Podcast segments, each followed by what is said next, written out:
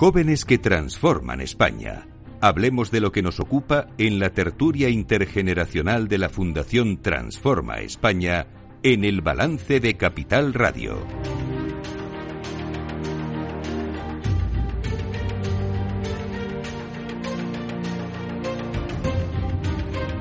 Pues como cada martes eh, nuestros debates Transforma España, hoy nos toca hablar de con jóvenes que transforman España y lo vamos a hacer de una manera muy especial. Reyes Escolano, muy buenas noches. Hola, buenas noches. ¿Qué tal, Porque Federico? se acerca una época en la que inevitablemente siempre nos llama, ¿no? Eh, eh, de una manera especial, pues a la solidaridad, al voluntariado, eh, al pensar en los demás, porque viene la época de Navidad y todo. Hay que deberíamos de hacerlo todos los días del año, pero es verdad que, que en Navidades eh, parece como que se intensifican, ¿no? Los, la- este tipo de emociones, ¿no? Sí, parece que uno se conmueve más y, y, bueno, está muy bien eh, que hablemos de esto hoy porque mira, si la gente está más receptiva y más eh, a hablar de estos temas, pues es un buen día para hablar de ello. Y invitar además a, la ge- a, a nuestros oyentes a que participen y a que, y a que colaboren, ¿no? En acciones de voluntariado. Sí, está muy bien además porque se, aquí se te ocurren hablando con ellos, con los, las personas que ahora vamos a presentar y que hemos traído al programa, se te ocurren cosas que puedes ir haciendo y que están muy bien. Pues ¿quiénes vienen con nosotros? Pues ¿Quiénes mira, viene Patricia Ramos. Patricia es estudiante de medicina, eh, está en el último curso de medicina. Buenas que, tardes. que además, bueno, pero ella además eh, ha sido nombrada una de las 111 estudiantes top de por Nova en una clasificación que tiene Nova. Sí. Y, y además pues participa en temas de cambio climático, de voluntariado, de es asesora del Comité Juvenil de, del Youth Advisory Panel, es de voluntaria internacional de so- jóvenes solidarios, embajadora de un árbol por Europa, eh, del Comité Organizador de Premios de Jóvenes Divulgadores de Celera, en fin, eh, tiene una vida co- como voluntaria también muy extensa, además de estudiar medicina y luego me ha contado así a escondidas que también ha estudiado eh, porque le preocupan y le importan mucho las personas psicología, aunque lo ha aparcado, pero ha llegado a, a compaginar medicina con Madre psicología, que, que es impresionante. Tenemos también a Alejandro Moore, que es el CEO y el cofundador de eh, Zero Plastic y de You Social. Zero Plastic es algo que emerge de You Social. Primero está You Social y en una de las actividades que hace eh, esta comunicador de esta eh, comunidad de innovadores sociales que empodera a jóvenes talentos, pues surge la, la idea del Zero Plastic y, y luego han creado ya un, un movimiento medioambiental que nos puede contar luego. Y Miguel Ángel Piedra, que ha estado ocho años trabajando en Cruz Roja, primero como voluntario y después llevando el la marca y comunicación en Cruz Roja, y ahora es responsable de marca y comunicación en Nova. Ha dejado Cruz Roja para incorporarse a Nova. O sea que tenemos aquí personas que nos pueden hablar muy bien de todo el tema social, eh, voluntariado y demás. Pues me dejáis empiece por Patricia. Claro que sí. Eh, Patricia, tú estudias medicina, ¿ya tienes claro qué vas a hacer, qué, en qué te vas a especializar después? Justo hemos estado hablando antes Reyes y yo que yo sé que quiero dedicarme a las cosas médicas. A mí me gusta el trato con el paciente y, por ejemplo, sé que cirujana no quiero ser. Pero bueno, Esto de abrir no, ¿no? Vale. mm, no, alguna vez, pero toda mi vida no. Y nada, me queda un añito y medio para escoger todavía cuando haga el MIR. Así que, bueno, de momento a dedicarme a mi camino principal, que es estudiar y, como yo lo, como yo lo llamo, a recoger las flores del camino, que es todo esto que Reyes ha, que Reyes ha comentado, el voluntariado, el colaborar con, con diferentes causas y demás. Así que- Porque ¿en qué causas participas? Nos ha contado un poquito Reyes, pero ahora cuéntame tú un poquito más. La verdad es que han sido muy variadas. O sea, todo empezó porque yo me impliqué con una ONG que se llama Plan Internacional, que trabaja por los derechos de la infancia y más concretamente de las niñas. A raíz de allí se hicieron unos estudios que, que vieron que el cambio climático impactaba a las poblaciones más vulnerables, que, bueno, que son la infancia sobre todo y en concreto las niñas. Y fue ahí cuando empezamos a a abordar más ese tema. Fue entonces cuando fui a la cumbre de Naciones Unidas. Eh, también he estado en temas de, mm, de voluntariado internacional, pero más participando en, en proyectos de jóvenes con la excusa de unirnos todos en un país. Yo fui a Francia, como que reparamos patrimonio histórico de un pueblecito de allí. Entonces yo siempre he sido una chica muy curiosa y aunque tengo claro eso que mi camino principal es la medicina, siempre me ha gustado picotear de aquí y de allá y es lo que he hecho también en el ámbito pues del impacto social. Miguel Ángel. ¿Qué tal? ¿Cómo estáis? Muy buenas. ¿Tu experiencia? Pues yo eh, entré como con 18 años, 19, a Cruz Roja Juventud que es la parte de Cruz Roja que se encarga de las personas que están en riesgo de, de vulnerabilidad social, que tienen menos de 18 años. Eh, estuve allí como voluntario, empezamos con un proyecto súper chiquitito, pero enseguida nos dimos cuenta que hacía falta mucho más. Hicimos una campaña de comunicación en Twenty por aquel entonces, Pues fíjate, eh, 20, que ¿no? fue un éxito. Y, y bueno, pasamos la de... prehistoria de internet. La prehistoria. prehistoria de las redes sociales, 20, madre Total, mía. total. Y pasamos de tener siete voluntarios y nueve participantes a 35 voluntarios y 180 participantes. Eh, y ahí es cuando me di cuenta que la comunicación tiene el poder de cambiar las vidas y decidí seguir mi camino en ese sentido y tuve la suerte de entrar a trabajar en Cruz Roja Española eh, como responsable de marca y comunicación dentro del plan de empleo de, de la organización. Estuve trabajando allí un par de años y ahora pues trabajo en Nova llevando la marca y la comunicación también para seguir apoyando el talento y, y hacer que el mundo sea un poquito más meritocrático y tener a jóvenes tan fantásticos como Alex y Patricia y como el resto que han venido aquí a otros programas. Bueno, es, que, Sí. es que no lo hemos dicho antes, Federico, pero claro, Los todos estos son de Nova. Nova, eh, que son No, los que lo nos proporcionan a los jóvenes que transforman todos los martes que hacemos jóvenes que transforman. Entre, entre, entre Nova y... y- y las International Women's Forum es, tenemos sí, sí, aquí... sí, sí. No, y te iba a decir, eh, Ah. eh, está ahí, se me ha olvidado ahora el nombre, eh, que la tengo yo en el programa, por Dios. Ah, está... Eh, a, a, bueno, Pues no estamos hablando a mí. Vale, ahora nos saldrá Elsa. Elsa, vale, Elsa Elsa, Arnaiz. Elsa Arnaiz, que, que lleva talento para el futuro. Exacto, Eh, exacto. Te tengo cubierto aquí todo el... También les conocemos también. Es que Elsa, además, como es Nova también, pues es, Es que es Claro, Nova más, también, sí, porque sí, Elsa sí, es Nova también, efectivamente. Miguel Ángel, eh, digo Alejandro, perdona, o Plastic, ¿qué es o Plastic?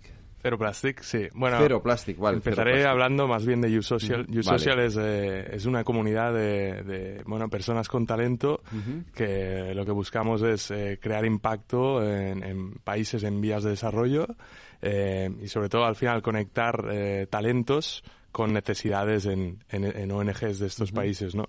Eh, a partir de aquí, mm, Cero Plastic es más bien una, una spin-off, un proyecto que sale de, de YouSocial cuando, bueno, cuando llega la pandemia. Luego ya, si acaso, contaré más, pero así es un poco, ¿no? Eh, Un proyecto sale de, de Cero Plastic sale de YouSocial y, y, bueno, a, par- eh, a partir de aquí mm, eh, la andadura empieza un poco con eh, yo a título personal, ¿no? Eh, empiezo un poco a, a visitar países, eh, distintas ONGs, ¿no? Y vincularme con el voluntariado, pues hace ya aproximadamente unos 10 años y bueno, el proyecto nace hace uno- aproximadamente 6 años, ¿no? Eh, con oportunidades de, de conectar talento con ONGs en la India y a partir de ahí empieza a crecer.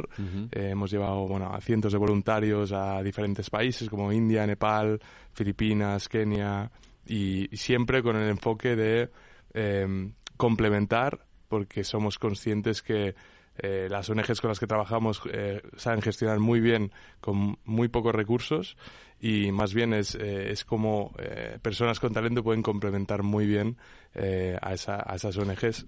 ¿Cómo hacéis eso? Es decir, ¿cómo, cómo conectas a alguien? ¿Cómo dices, este me vale para esto? Pues bueno, es una buena pregunta. Eh, nosotros ya desde el inicio... ¿Este o esta? Sí, sí, sí. Eh, desde el inicio eh, tuvimos en cuenta, de hecho, opiniones y apoyo de psicólogos, de coach, de ex- expertos también en, en recursos humanos. Hicimos un, como un proceso, un proceso de selección para los voluntarios que tienen que pasar una serie de filtros. Si no pasan esos filtros, eh, nosotros descartamos al voluntario porque veíamos que este era uno de los, bueno, viviendo un poco, ¿no? El- la experiencia de voluntariado a título personal es una de las cosas que los cofundadores vimos que, que era un problema, ¿no? Cuando íbamos de voluntariado a veces veíamos no mentalidades o personas que por lo que fuera en ese momento no estaban preparadas para afrontar según qué experiencias no Eh, y bueno eh, al final tiene que haber un fit real no y, y se tiene que bueno ese fit eh, tiene que ser mm, productivo para ambas partes no y eso es un poco lo que bueno una de las debilidades que vimos y algo que quisimos solucionar eh, y a partir de ahí bueno eh, Zero Plastic nace como, como más bien una solución a la pandemia. O sea, digamos, eh, en la- durante la pandemia teníamos muchos voluntarios que querían irse a proyectos eh, a países en vías de desarrollo, ayudar a ONGs, no podían irse fuera. Eh, bueno, yo soy de Menorca y pensamos hacer una, una expedición medioambiental eh, sobre, bueno, para solucionar el problema de la contaminación de plástico.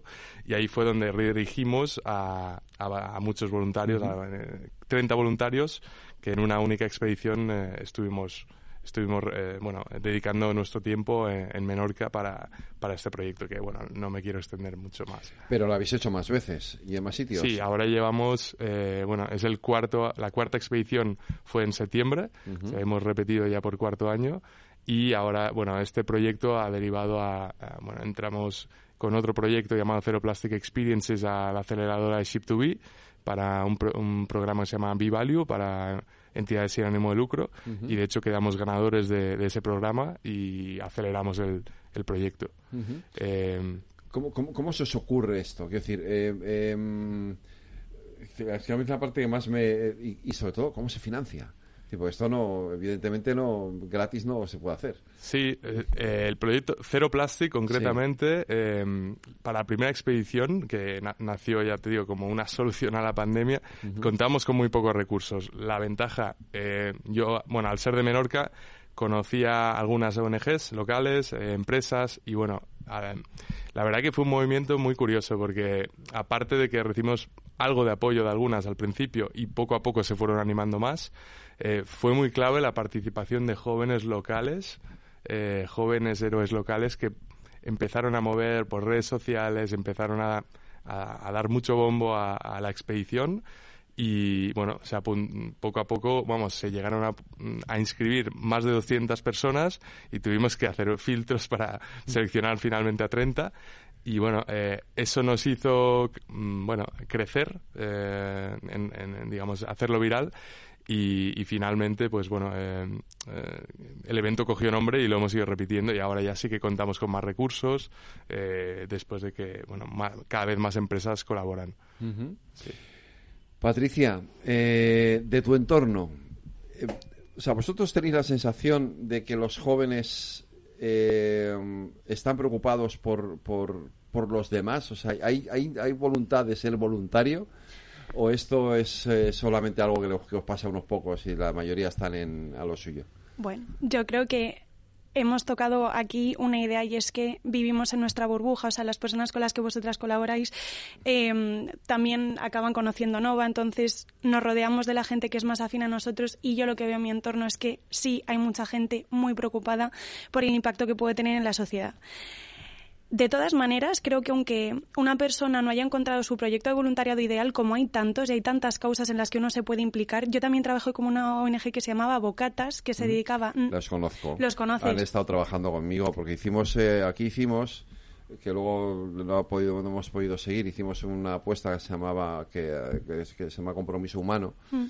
que lo hacía con, con Bocatas, lo hacía con Pedro, con Sol Rengifo y. Y, Pero bueno. Pues por si la audiencia no los conoce, es una organización que se dedica a, eh, a dar acompañamiento a la gente que está en situación de calle. Con la excusa de acercarles un bocadillo, pues estás hablando con ellos un rato. Hay temas medioambientales, eh, hay temas de, de concienciación de la salud. Es que, de verdad, hay un voluntariado para todo el mundo. Que la gente es más casera, no se quiere ir al, al extranjero con YouSocial, se puede quedar en Menorca, no hay problema. Y creo que que los jóvenes normalmente tenemos mucha energía y, hay un proyecto en el que cada uno puede dedicar al máximo esa energía y esos valores que él tiene y, que defiende. ¿Tú crees lo mismo? Yo creo que al final cuando le cuentas a la gente que quieres hacer el mundo un poquito más bonito y que necesitas que te ayude, la gente rápidamente está ahí. Y sobre todo los jóvenes, porque estamos concienciados de que es que a lo mejor dentro de 50 años ya no hay un mundo por el que merezca la pena luchar. Entonces, el momento es ahora. Si no es este el momento de hacer voluntariado, cuando eres joven, cuando tienes más tiempo, cuando tienes todavía el, el poder de cambiar las cosas, ¿cuándo va a ser? Eh, por eso... Oye, los mayores también podemos. No, no, por ah. supuesto. 100%. Mira, Eduardo. Eduardo es voluntario. 100%, 100%. Pero, el, o sea, un buen momento para iniciarse en el, en el voluntariado es cuando, cuando eres joven. Porque, bueno, luego, si quieres, entramos un poco más en detalle en eso. Pero creces tanto a nivel personal mm. y a nivel profesional desarrollas unas habilidades que son tan necesarias y tan buenas para las empresas que no solamente haces el mundo un poquito mejor, sino que tu perfil lo haces muchísimo más atractivo y, creces un montón como persona también. Vale, esta es la parte quizá que me parece más interesante, ¿no? Porque es, es, muy habitual escuchar en la gente más joven decir, no, si es que yo lo que me tengo que centrar es en mis estudios, en mi trabajo, en, en, ganar X o X más Y, y a ser posible, si además tengo novio o novia, en casarme y fundar una familia. Y el voluntariado es que, uff, eso me pilla como muy a desmano, ¿no? Es que eh, al final, perdona que te, he contado, el voluntariado es como hacer un máster multiplicado por tres. Porque aprendes tantas cosas que no te las van a enseñar, por mucho que te veas. Tres vídeos de las charlas TEDx, vayas a una charla del profesor eh, que ha sido ministro no sé qué gobierno. Esas, esas cosas solo las aprendes cuando haces un voluntariado tienes que ver a un equipo, no tienes recursos, te dicen, uy, no hay dinero, no te preocupes, yo me lo busco, déjame hacer cosas. Y ahí es cuando aprendes a gestionar equipos, a trabajar eh, con un presupuesto muy limitado, a acercarte a las personas, a comunicar mucho mejor, con lo cual eso no lo desarrollas en tu carrera y en tus estudios. Estoy totalmente de acuerdo. Yo creo que, bueno, los jóvenes sí están, están interesados, están involucrados y creo que, bueno, eh, como, como dicen Patricia y Miguel, ¿no? Eh, es no solo una forma de crecimiento personal y profesional, eh, yo creo que también es, es, muy, es muy interesante la, sea, digamos, la red que se puede crear desde una, una persona que te puede inspirar, ¿no? Una, una única persona que hace voluntariado en tu entorno, eh, lo que puede transformar, ¿no? Yo creo que por muchas veces escuchar la experiencia de alguien que conocemos eh, es lo que nos puede, nos puede cambiar, animarnos, porque creo que yo creo que la, motivación a veces está intrínseca, pero, pero a veces eh, falta, ¿no? escuchar una experiencia que, que, nos lleve a la acción, ¿no? Y eso, eso muchas veces es, yo creo que es importante tener personas cerca, ¿no? y conocer personas que ya lo han hecho para, para poder animarte o para dar ese paso. Pero desde luego, vamos, es, eh, para mí, a título personal, ha sido una experiencia que me ha cambiado no solo a nivel personal, sino que ha definido mis siguientes pasos en mi carrera. Y creo que, bueno, tenemos ejemplos, por ejemplo, eh, eh, en YouSocial recuerdo eh, personas que se han ido a Filipinas de voluntariado a hacer proyectos de, emprendimiento y han, han, acabado fundando startups que han acabado entrando en programas de aceleración, levantando millones de euros. Eh, eh, tengo nombres en la cabeza, tengo personas en la cabeza ahí que han hecho cosas increíbles después de hacer voluntariado y salir de una multinacional donde quizá no estaban tan contentos y, emprender su propio negocio ¿no? y que les vaya bien. ¿Tú crees que, mm, a ver, entonces, que el ser voluntario, eh, si tú lo pones en un currículum, eh, digamos que es un factor añadido, un, plus para, para poder entrar en una empresa, por ejemplo? Yo creo que últimamente hay mucha gente que ha descubierto que efectivamente la gente al contratar valora que tú tengas experiencia de voluntariado eh, y entonces creo que es muy importante para la persona que realiza la entrevista ver qué es lo que el voluntariado realmente eh, ha aportado a esa persona, porque hay gente que lo hace simplemente por tenerlo en el currículum. Y yo, por ejemplo, lo que destacaría es la humildad, porque muchas veces tú cuando te metes a un proyecto de voluntariado vas con un idealismo brutal de, Buah, me voy a ir, eh, sobre todo cuando son internacionales, me voy a ir a tal país lejano y voy a salvarles porque ellos no tienen idea de lo que están haciendo con esto y yo se lo voy a resolver. Y de repente llegas allí y tú lo conocerás más, Alex, como You y te das cuenta de que son las organizaciones locales, que son las poblaciones locales, eh, quienes saben cómo se deben hacer las cosas, quienes saben qué recursos son los que les faltan y que te pueden decir cómo tú les puedes ayudar.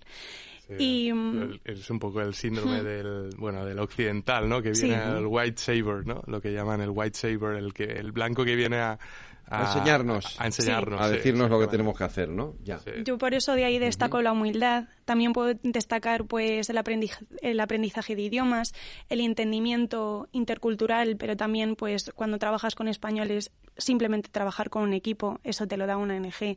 Y como decía Miguel Ángel, en situaciones muy estresantes, con pocos recursos, donde hay que trabajar con tiempos muy limitados, creo que efectivamente, sobre todo siendo joven y siendo estudiante aún, eh, es algo que que, que no te aportan las clases de la universidad, aunque son muy importantes chicos y da clase. No, no, por supuesto, por supuesto, eso no lo vamos a, discutir. Pero tú decías antes, tú ponías el acento en dos cuestiones que me parecen muy interesantes, la gestión de recursos humanos y la gestión de recursos económicos, ¿no? Justo. Eh, porque que, quizás sea lo más, en una, eh, en una ONG sea lo más complicado, ¿no? Exacto. Cuando yo, por ejemplo, aterricé en Cruz Roja, eh, teníamos muchísimas ganas, pero nos dijeron, aquí podéis hacer lo que queráis. Presupuesto cero. Pero no tenemos dinero. Y nosotros dijimos, no te preocupes, yo me lo busco. Y al final aprendes con 18 años, con 19 años, a ir al ayuntamiento de tu pueblo, a hablar con el alcalde y decirle, oye, necesitamos un centro para hacer una actividad para los chavales. O ir al banco de tu pueblo y decirle, necesitamos mil euros para esta actividad. Y aprendes un montón de cosas y sobre todo pasa una cosa, que es que pinchas tu burbuja. Nosotros vivimos en una burbuja eh, en la que nos hemos criado, que tenemos la suerte de tener pues unos padres una educación y una familia y una cultura que nos ha permitido estar hoy aquí sentados.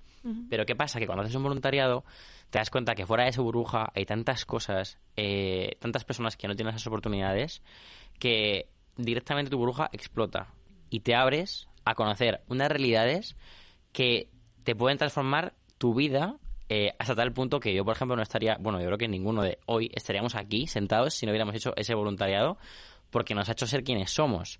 Eh, con lo cual, una empresa no solamente es que pueda valorar eso, es que lo tiene que valorar. Nosotros, por ejemplo, en Nova, cuando alguien que es super crack, eh, que ha hecho un máster, un MBA y dos carreras, no entra en Nova, no le cogemos en Nova, nos dice, pero si soy un, soy un crack, ¿cómo no me cogéis?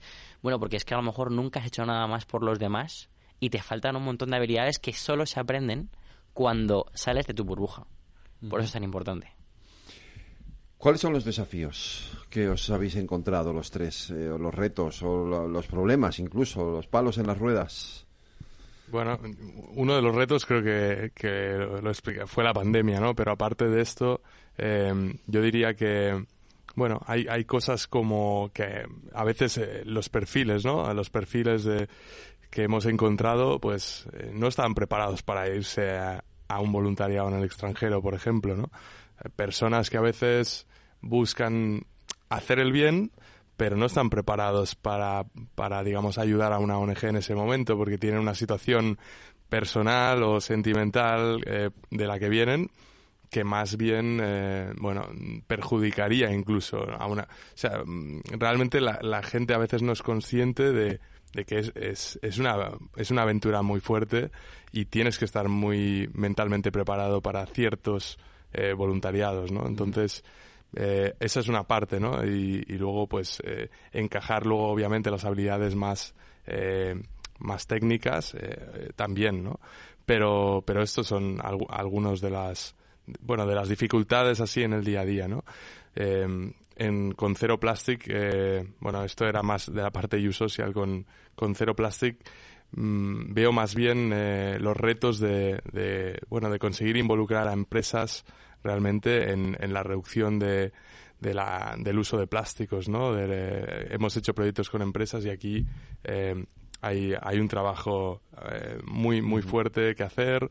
Eh, es muy difícil mover a, a, a, ciertas empresas, ¿no? Para, para llevar las acciones, pero sí que es verdad que a través de la formación, a través de eh, bueno, distintas, distintas herramientas eh, como eventos, formaciones, etcétera, vas despertando la conciencia de, de, personas hasta que, bueno, puedes generar cambios dentro de las empresas, ¿no? Hemos visto esto con, voluntarios eh, que han estado con nosotros en las expediciones y en diferentes eventos y, bueno, eh, han, han, hecho cambios en las cafeterías de sus empresas, retirando eh, botellas de plástico, retirando, eh, eh, haciendo, haciendo, fundando clubs de voluntariado dentro de sus empresas y todo esto nos lo cuentan después porque seguimos conectados y, bueno, eh, los retos siempre están, pero si no existieran, eh, no, no podríamos hacer lo que hacemos. Al final, fíjate lo que nos cuesta quitar el plástico de nuestras vidas. ¿eh? Sí, eso no os preocupéis que os ayudaremos.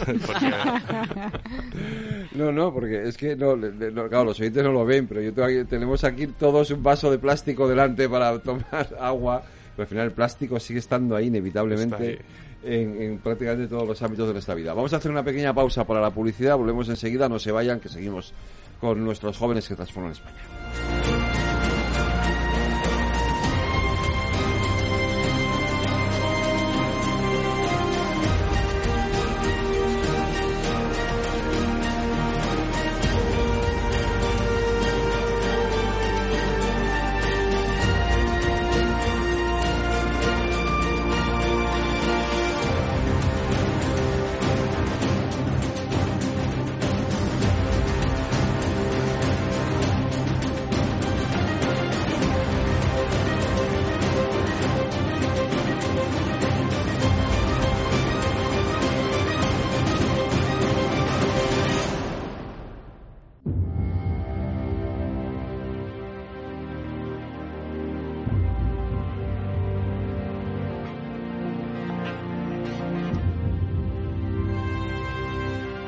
Las nueve de la noche, una hora menos, en las Islas Canarias, en la sintonía de Capital Radio, continuamos aquí en el balance de nuestros jóvenes que transforman España, hablando de voluntariado, de cara también, bueno, con ese, como decíamos al principio, con ese sentimiento, esa emoción que nos produce la cercanía de las eh, de la Navidad, de las fiestas que vienen ahora y que nos hacen a todos estar sensibilizarnos un poco más con estas cuestiones. ¿Cuáles serían para vosotros los retos solidarios eh, más importantes o lo que lo que queréis eh, entiendo que por ejemplo hay cuestiones como por ejemplo los refugiados en ahora que estamos con dos guerras eh, tan próximas pues obviamente es, es una de las causas probablemente no más más inmediatas no pero ¿cuáles serían los retos, los problemas sociales que para vosotros son más importantes o más específicos? Yo creo que un buen marco para empezar sería los ODS, que todo el mundo los conoce, son esos objetivos de desarrollo sostenible que se plantean eh, muchos países, desde que van desde relaciones con el medio ambiente, a la salud, la educación, etcétera. Yo creo que es como un buen marco para empezar, pero si alguien quiere empezar a hacer voluntariado y no sabe por dónde, que escoja uno, o que le eche un vistazo y seguro que va a encontrar un montón de eh, sitios donde poder desarrollar ese ODS específico, desde la educación hasta la salud, hasta el agua, etcétera. Eh, si me preguntas a mí, a mí ahora mismo, no sé ni por dónde empezar eh, a decirte cuál es el reto que más acuciante ahora mismo, eh, porque bueno, cada, cada persona es una realidad y, y cada realidad es súper diversa. Eh, pero lo que sí que es muy interesante es que eh, cuando nos acercamos a trabajar con personas, no hay que intentar acercarse únicamente para darle, pues como ha dicho Patricia antes, ¿no? Un bocadillo, sino para hablar con ellos, ver qué les pasa, ver cómo les podemos ayudar un poco más, no solamente para darles ese bocadillo en ese momento, sino que, oye, esta persona a lo mejor, eh, si le ayudamos a encontrar trabajo, se puede, eh, puede salir de esa situación. O si le ayudamos a su familia con dándoles alimentos y una educación a los chavales por la tarde para que no estén en la calle, eh, esos chavales pueden ir al cole y sacar mejor notas. Em, y es al, es al final que es muy difícil, pero hay que intentar ir como a una, em, una atención eh, no solamente específica, sino mucho más global en, esa persona. Patricia. Es una pregunta súper complicada. Pues además, no, porque además parece que si escoges un, un problema eh, te acusan de dejar de lado el resto. Eh, yo, por ejemplo, un, eh, un, ámbito de voluntariado que me gusta mucho y lo veo todos los días en, en, el hospital son los voluntarios que están allí para pues estar primero con los ancianos que están solos, que no tienen familia o la familia está lejos, o pues pacientes que han recibido nuevos diagnósticos de cáncer que también no tienen familia o están más desamparados socialmente, están allí para, para acompañarlos. Y repito, yo destaco este problema porque lo veo todos los días, pero eso no significa eh, que no haya otros igual o más importantes. Sí, bueno, yo comentar un poco, como dicen eh, Patricia y Miguel, ¿no? Eh, al final no hay unos retos más importantes que otros. Quizá hay unos que afectan a más personas directamente, pero no hay retos más importantes. Es decir, la soledad es un problema. Eh, retos globales que, creo que vamos a tener que afrontar todos y en, diferentes países. Bueno, la alimentación, estamos viendo que, que además va conectada con el cambio climático. Estamos viendo que eh, bueno, cada vez es más difícil, ¿no? Eh, generar cultivos resilientes, eh, dependemos del agua y al final el agua también es un recurso escaso que, si bien otros países lo han sufrido antes, cada vez está suponiendo un problema más grande aquí y, lo vamos tocando de cerca. Entonces, creo que son, son ejemplos en el ámbito social, la educación. muchas veces claro, nosotros desde aquí somos unos privilegiados, ¿no? Tenemos la suerte de haber tenido acceso a educación en España. Eh, que en otros países eh, soñarían, ¿no? Entonces, eso, eso también al final es una barrera, eh, digamos, un, techo a nivel laboral, un techo a, nivel desarrollo que hay que ayudar a romper también con otros países. Y más en el ámbito medioambiental, pues obviamente las emisiones de carbono se han conseguido ahora bueno, avances ¿no? en, eh, en, lo que ha sido la COP, eh, la COP 28, eh, con el phase out de combustibles fósiles, pero creo que hay un, camino largo. Ahora los compromisos están, ahora vamos a ver si esa hoja de ruta se cumple ¿no? con las emisiones y obviamente el plástico que voy a decir yo. creo que aquí tenemos eh, un problema a nivel de que hay un lobby muy fuerte eh, y, no, no, es fácil acabar con sobre todo plástico de un solo uso que muchas veces no tiene sentido que exista. no, a ver, yo también me iba un poco, como tú decías, a las urgencias, ¿no? El cambio climático, refugiados, es evidente que las urgencias están muchas veces a nuestro lado. Lo digo porque eh, lo decíamos antes, hay muchos jóvenes que por apatía, por, por comodidad, pues eh, no piensan que a lo mejor incluso muy cerca suyo hay una oportunidad de voluntariado, que a lo mejor no hace falta irse a, la frontera de Polonia para recoger eh, refugiados ucranianos o a Palestina a ayudar a los de Gaza, que a veces al lado de casa también tenemos muchas posibilidades de hacer eh, voluntariado. ¿no? Incluso desde casa. Hay voluntariados online que se pueden hacer. Eh, yo siempre animo a la gente que, que quiera hacer esto, que casi todas las ONGs tienen eh, una plataforma donde pone hazte voluntario y por ejemplo Cruz Roja tenemos un voluntariado online que un montón de personas pueden llamar a otras personas por teléfono simplemente para hacerles compañía o preguntarles cómo están pero en un montón de organizaciones internacionales y nacionales, no hace falta irse a Palestina, no hace falta irse a Kenia, eh, nos podemos quedar en nuestro piso de Vallecas y hacer un voluntariado desde allí, eh, con nuestro entorno y conseguir ser agentes de cambio social que impulsemos un cambio real a nuestro alrededor que a su vez va a propiciar un cambio en un círculo mucho más, mucho más externo. Eh, ¿qué, estrategias o qué, qué, les diríais a esos jóvenes que son reticentes para que se animen? Pues al final, yo creo que siempre digo lo mismo. Tú ven un día y pruébalo. Y si no te gusta, no vuelvas. Pues que te aseguro que nadie viene solo un día.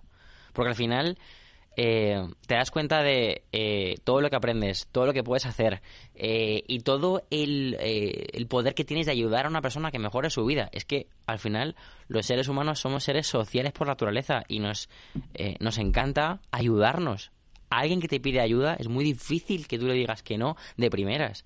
Eh, entonces, que la gente lo pruebe y si no le gusta, que no vuelva. Pero yo le garantizo que va a volver. ¿Tú qué opinas? Es que lo ha dicho muy bien. Yo, Jolín, siendo un poco más... Es que me encanta Miguel Ángel porque sales como súper motivado cada vez que hablas con él. Em, hombre, yo pienso más en que obviamente el trabajo voluntario es no remunerado por definición, pero siempre te llevas algo, siempre te llevas algo, ya sea formación.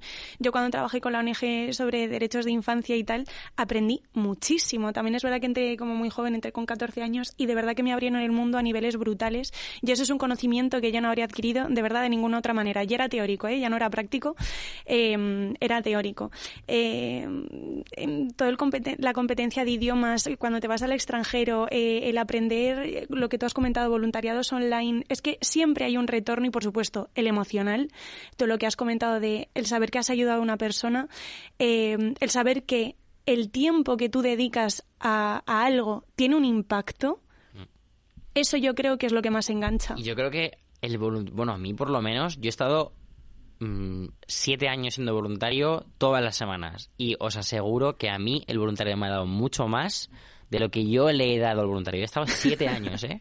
O sea, yo, vamos, desde el trabajo que tengo ahora, los amigos que tengo, muchos de ellos, eh, no sé, muchísimas cosas me llevo y me acompañarán siempre, probablemente. Yo estoy totalmente de acuerdo. Al final el voluntariado te trae cosas que no puedes ni imaginar, ¿no? Al principio, cuando no lo has hecho todavía o cuando no has experimentado una experiencia de voluntariado, Em, y esas cosas te llevan a algo que no se puede no se puede medir con dinero, no se puede equiparar, ¿no? No se puede comparar con... Está muy bien que hay, hay empresas que crean modelos de negocios sociales y sostenibles y, y, eso tiene que ser compatible con el voluntariado, pero el voluntariado, digamos, sin ánimo de lucro, em, te trae experiencias vitales que te llevan a otro nivel y que una de las cosas que a veces no se habla tanto, ¿no? Pero conectas con otras personas y, al final creas una comunidad de, de, personas que son felices y que, y que se, se sienten identificadas entre ellas con, con, esa causa, ¿no? Y eso al final, la vida va a esto, ¿no? Si yo os pregunto a los tres con qué experiencia eh, os quedáis, es la que más os ha marcado, la que más os, eh, no sé, os, eh, os identificáis con ella, ¿con qué, qué me diríais? Pues a mí la primera que me sale, mira, yo cuando tenía 16 años, eh, lo que hacíamos todos los viernes. A ver, uno a los 16 años lo normal... No, no, ahora te cuento, ahora te cuento. Ahora, sí, Claro. ahora te cuento, ahora te cuento. Lo que hacíamos todos los viernes era irnos al eh, polideportivo del pueblo a, de botellón. Vale, lo normal, vale, lo Lo habitual, normal, a los 16, ¿vale? sí, vale. ¿Qué pasaba? Que yo digo, es que yo me vengo aquí porque estoy aburrido, porque no hay nada mejor que hacer. ¿Qué hice? Cuando pude, hice un proyecto de voluntariado para ofrecer una alternativa de ocio saludable a esos chavales. ¿Qué hicimos? Que conseguimos que 180 chavales, en lugar de irse todos los viernes a emborracharse al polideportivo, vinieran con nosotros y estuvieran haciendo juegos, dinámicas, aprendiendo un montón de cosas nuevas. Y no es porque te lo da Cruz Roja, no, es porque se lo pasaban súper bien y no se daban cuenta que con eso estaban cambiando también la sociedad a su alrededor. Entonces quizás me quedaría con el hecho de que ahora, después de 10 años, veo a esos chavales que estaban de botellón y les veo también liderando proyectos sociales, les veo, eh, pues eso, trabajando conmigo, les veo siendo agentes de cambio social que han transformado algo que parecía que era imposible. Patricia, ¿tú con qué te quedas? Otra pregunta. Vamos a dejar que primero conteste Venga, Alex y yo Alex, pienso. te toca. Bueno, yo una de las experiencias que más me ha marcado en la vida fue mi voluntariado en la India. Eh, estuve tres semanas en Calcuta eh, en un proyecto que empodera a jóvenes para bueno dar voz a través del mundo audiovisual eh, a estos jóvenes eh, que básicamente se convierten en productores, actores y cinematógrafos y, y, bueno hacen crean cortometrajes para criticar bueno aspectos como el machismo, el problemas de alcohol, drogas de los barrios menos privilegiados de, de Calcuta, ¿no? Y para mí fue bueno fue una experiencia brutal. De hecho, uno de los proyectos que tenían era eh, reparto a domicilio de comida más saludable porque estas familias em, familias que trabajan un montón de horas de estos barrios llegan a casa y al final compran comida mm, barata y de muy mala calidad eh, que al final acaba afectando a su salud y bueno, es un, es un bucle, ¿no? Em, esta ONG trabajaba en, en el reparto a domicilio de comida más saludable y bueno, yo llegué ahí un poco para ayudarles a cómo, cómo digamos, eh, mejorar la logística o darles algunas ideas a nivel de, de cómo podían hacer escalar ese proyecto de reparto a domicilio, ¿no? De comida saludable. Pero sobre todo lo que más me cambió y, y- y yo no tenía idea de que me iban a, a pedir esto, pero estuve cocinando platos mediterráneos y, y fue ese intercambio cultural, ¿no? Que me pidieron, oye, queremos que cada día hagas una receta, se la enseñes porque aquí comemos demasiado picante. Eh, espe- esperamos también cocinar un poco como, como la dieta mediterránea que dicen que es tan buena, pues ese intercambio cultural a través de la cocina eh, fue, fue mágico y tengo, tengo un recuerdo increíble. Te toca. ¿Ya lo has pensado? Sí, lo que pasa es que me da un poco de vergüenza porque aquí mis compañeros han comentado como experiencias muy trascendentales. Entonces, pues lo mismo, teniendo que escoger. eh, yo escojo un voluntariado que hice durante un mes en Francia cuando cumplí los 18 eh, y me gustó mucho porque fue el que hicimos en este pueblecito. Me gustó mucho por tres motivos. Primero, porque pudimos contactar con la población local, que obviamente la gente de los pueblos suele ser muy amable, nos veían ahí trabajando, nos, traían sus pasteles, sus todo. Yo creo que esa es una de las formas de demostrar, demostrarnos lo que he comentado antes, ver el impacto que tú estás generando en una comunidad. También el tener ahí chavales, eh, yo creo que les daba mucha vida y ellos estaban entregados con nosotros.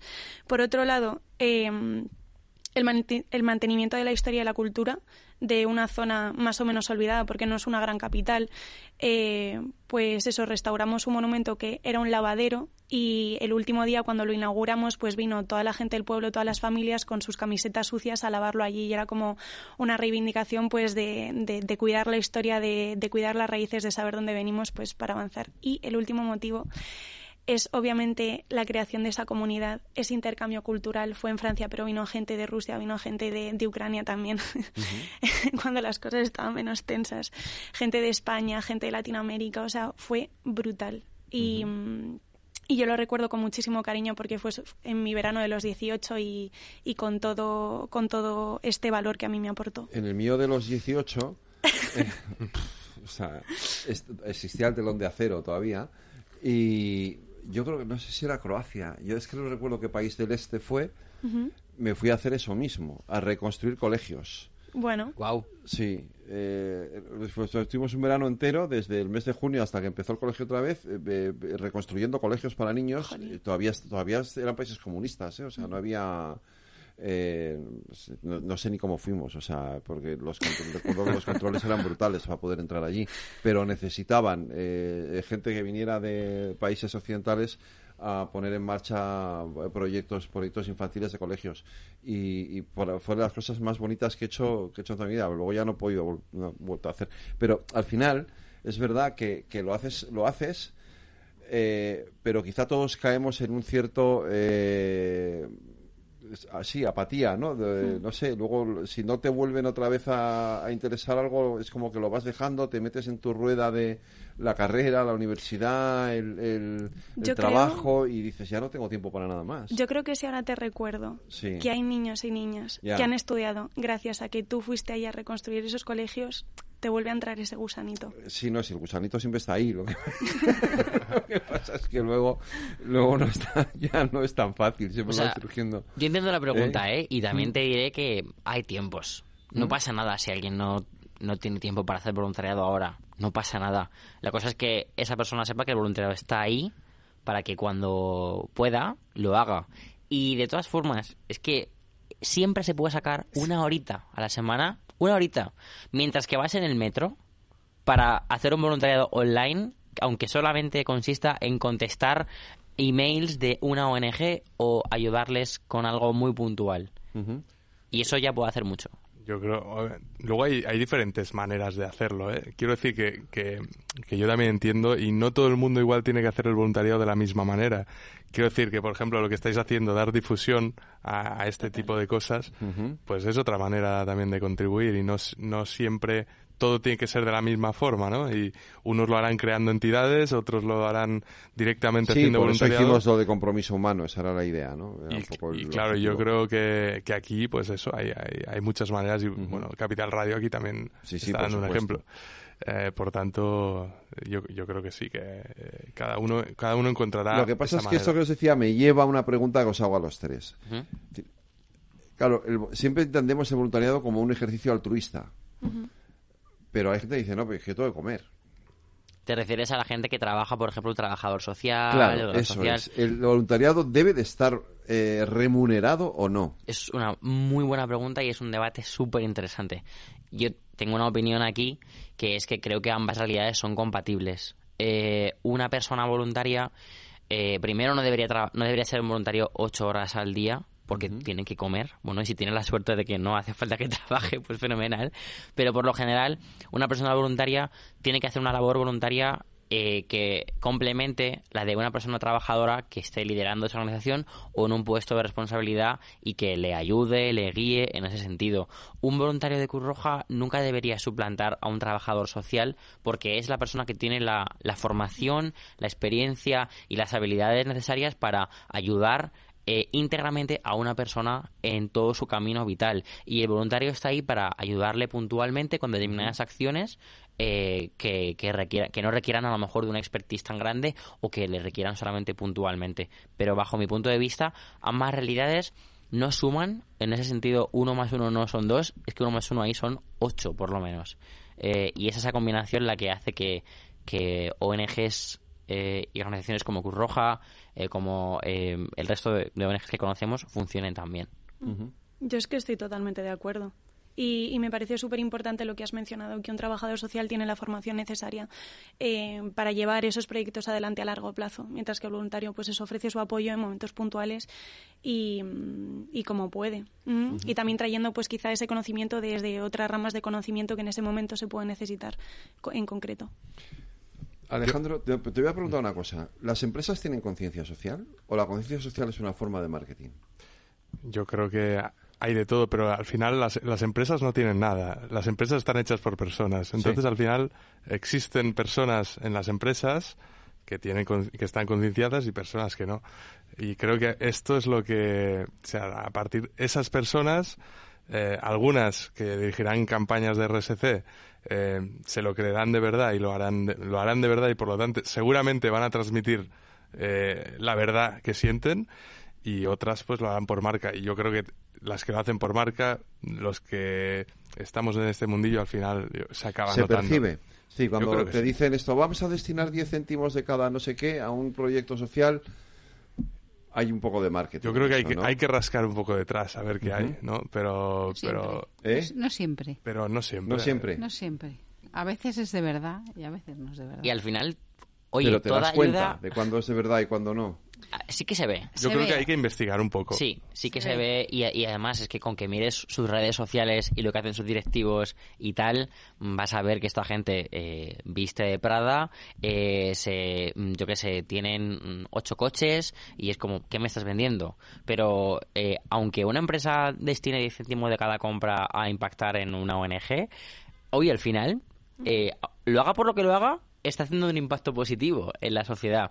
Y de todas formas yo pienso que eh, a día de hoy eh, toda empresa que, que tenga un producto que, que no sea responsable con el medio ambiente o con las condiciones humanas que se han tenido que hacer para que ese producto llegue al final, eso en cuanto se sepa, desde luego que hay una generación o dos, me atrevería a decir, que ese producto no lo va a comprar. Entonces, aunque solo lo hagan por ser rentables y por responder a sus, a sus accionistas, tienen que ser sostenibles y responsables éticamente. Otra cosa es que lo oculten o no lo oculten. también hay gente que viste Prada y que tiene y tal y que también tiene una parte social impresionante Estoy de acuerdo, y de que acuerdo. de verdad, ¿eh? o sea que también a veces que la vida le lleva bueno a Prada tal no sé las marcas que sean que no las vamos a nombrar aquí pero que luego tiene una parte social muy potente y que dedican muchas horas y mucho dinero y mucha energía y mueven a mucha gente además Total, total. y bueno pues todo todo es válido todo es válido Sí, yo creo que no hay blancos y negros a veces. No, eh, evidentemente, todo está lleno de matices. Pero sí que eso, como, como, como estáis diciendo, ¿no? Hay, hay personas que lo aportan de, de una forma diferente, ¿no? Eh, eh, hay, muchos matices.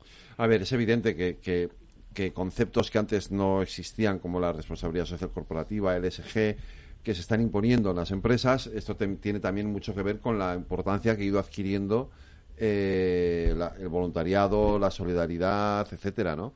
Eh, todo esto antes, una empresa, esto de pensar en, en destinar parte de los beneficios o no sé qué a este tipo de cosas, o la, o la, la RSC o, o la sostenibilidad o tal, todo esto, una empresa esto es, todo esto es cosa de los de Greenpeace, ¿no? Para nosotros no tenemos nada que ver, ¿no? Y esto, de Pero hecho, ocurre en nuestro mundo que somos los países del primer mundo. Si tú vas, vas a Nepal, la gente cuando utiliza sus bolsas las tira al río y allá el río que se la lleve donde quiera. O sea, la conciencia del medio ambiente no existe más allá de, de los países del primer mundo eh, mucho, mucho más. Y, y si acaso aquí, a veces tampoco. Eh, con lo cual aún queda muchísimo camino en ese sentido. Hay un tipo de voluntariado que a mí me, me, mm, eh, me- siempre me choca mucho, que es el, el que va a hacer eh, voluntariado. De, de- de paso ya conozco un país. Hago un poco de El turismo, volunturismo, ¿no? El eso. volunturismo, ¿no? Esto existe mucho, ¿no? Entiendo. Sí, bueno, esto es, es una moda eh, que de hecho viene de países anglosajones, Sí. que na- nació este concepto, ¿no? Y es verdad que nosotros, vamos, intentamos eh, pasar esos filtros para que, para que no ocurra, pero siempre, siempre tienes gente que lo que busca a veces es, es más, y, eh, más conocer un país, y esto lo detectamos cuando, cuando por ejemplo, conectamos a una persona ¿no? con una ONG, em, le hacemos la pregunta, ¿no? ¿Priorizas por país o priorizas por proyecto? Cuando ya nos dicen que priorizan por país, está a punto del descarte, pero Sí, ¿no? pero sí, es, es, es una de las cosas que nos encontramos. Entonces intentamos que la gente no piense tanto. A ver, hay gente que igual tiene muy claro un país, por lo que fuera, pero que sobre todo mm, vaya, va- vaya Pero por porque a lo delante del mejor hay algo de ahí en concreto que te llama mucho la atención, ¿no? Porque O una conexión, a lo una- mejor, haya una conexión familiar, familiar o, o cultural. Pero buscamos entender que esté equilibrado Sí. con, con, con lo que quieren aportar al proyecto, porque cuando notamos que es demasiado por el país, eh, esto ocurre. Y sí, y a partir y normalmente esto ya te puede indicar que eh, bueno lo que aporta esa persona, si, si le pesa tanto lo que es el país, eh, no, no sea tan beneficioso para la ONG, ¿no? Eh, Eh, ¿Cómo se, cómo, se, es decir, eh, entiendo que también hay que hacer un poco de trabajo cultural en ese sentido, ¿no? En explicar a la gente que esto no es una cuestión de, ir a pasarlo bien, sino que lo, normal es que en general mm. uno vaya a pasarlo mal. Total. O sea, es un poco lo que lo que comentábamos antes de la humildad, que hay que saber que vas ahí a pues eso, aceptar el consejo de alguien que lleva mucho más tiempo conociendo la situación y, que tu labor no es empezar a manejar el, cotarro hablando mal y pronto, sino ofrecer tu ayuda con lo que se requiera. Mm, y yo tampoco diría que eh, es pasarlo mal. Yo creo que la época de mi vida más feliz sí, bueno, ha coincidido con eso. A veces pasarlo mal se disfruta. Sí. el pasarlo mal no lo digo de un modo negativo o peyorativo, sino en el sentido de que evidentemente no estás, eh, que si tú vas a trabajar con refugiados, mm. Salir de tu zona de confort, de tu zona de confort, evidentemente, ¿no? Pero que muchas veces es muy satisfactorio. Yo entiendo que sí, que lo es. Total. De hecho, seguro que tú recuerdas esa construcción de la escuela súper feliz. Eh, eh, sí, sí. Dormíamos al aire, al ras, quiero decir, era un horror de, de las condiciones, pero, pero, pero fue maravilloso aquel verano. Claro que sí. Por eso digo, o sea, es a eso me refiero, a que no vas a un hotel de cinco estrellas mm. y a un spa, ¿no? Vas a pasarlo mal en ese sentido. ¿no? Total, vas a ayudar y, a, ayudar. y a crecer, sobre todo. ¿Se crece mucho interiormente? Sí, sí, yo creo que sí.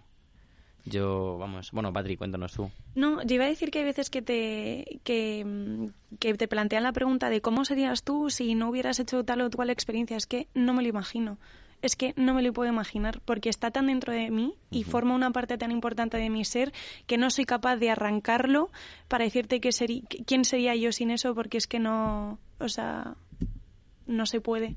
Mm. Yo creo que creces tanto que, bueno, cuando un voluntario, un voluntario prepara ¿no? su voluntariado y se va a ir, va igual con la intención de y tiene como esa responsabilidad de quiero aportar muchísimo a la ONG, ¿no?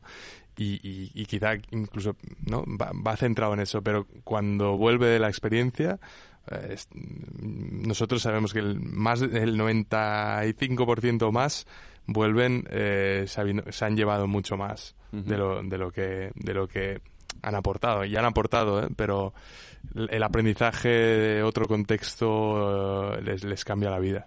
Os hago una doble pregunta. ¿Tenéis la sensación de que los poderes públicos respaldan lo suficiente el voluntariado y eh, al contrario, o tenéis la sensación también de que a veces se pueden aprovechar de las acciones sociales que hace el voluntariado para no hacerlas, para no eh, para desligarse de esa responsabilidad.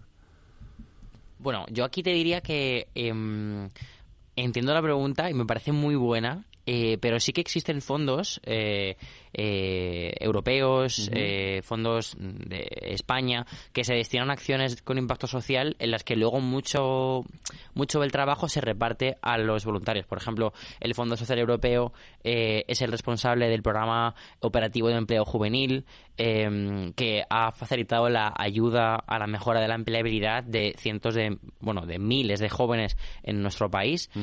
Y parte del dinero de los contribuyentes europeos se destina a ese tipo de cosas. Eh, al final, ese dinero va a impactar en la actividad voluntaria, pero solamente dotándola de recursos para que puedan ejercer su actividad voluntaria. Por eso decía antes que es un efecto multiplicador el que hace el voluntario, porque ese dinero lo convierte en un montón de cosas, que ese dinero también va para profesionales, por supuesto, que trabajan en esas entidades. Pero yo no creo que el Estado se aproveche de, de los voluntarios sino que creo que tiene políticas que podrían ser más, quizás, que impulsan su actividad. A mí me gustaría conocer también la visión eh, de Alex como fundador de, una ONG, porque yo es verdad que lo he disfrutado más desde el ámbito de, pues de ser voluntaria y que obviamente he tenido facilidades para hacerlo, si no, no habría podido disfrutar de las experiencias. Pues mira, yo, yo creo que no es igual atreverme a decir si el, el Estado gestiona bien o no es un poco difícil, ¿no? Pero sí que decir, em, decir que hay una cosa importante que es centrarnos en la medición de impacto. Porque al final es unos fondos, ¿no? la pregunta es cómo se reparten esos fondos, eh, qué ONGs o qué, ¿no? qué proyectos de voluntariado priorizas. Y al final, eh, lo clave, esos fondos son limitados, ¿no? ¿Cómo vas a escoger a dónde van? Y yo creo que la, respuesta es la medición de impacto cómo incorporas la medición de impacto eh, dentro de esos procesos de decisión eh, y oye, ¿qué ocurre si al final no se genera impacto, no? Entonces, es, ese concepto tiene que estar cada vez más dentro de, de todo lo que sea el ámbito voluntariado, impacto social y medioambiental. Pues Alejandro, Patricia, Miguel Ángel, se nos acabó el tiempo, Reyes. Nos vamos a felicitar la Navidad a nuestros oyentes desde la Fundación Transforma España. Eh, lo mejor para el 2024, que España se merece mejorar mucho. Y, nada, felices Reyes a todos. Volvemos el 9 de enero. Nosotros volveremos aquí el 9 de enero, efectivamente, en nuestros debates Transforma España. Pues muchas gracias a los tres, ha sido un verdadero placer. Igualmente, muchas, gracias. A vosotros, es un placer.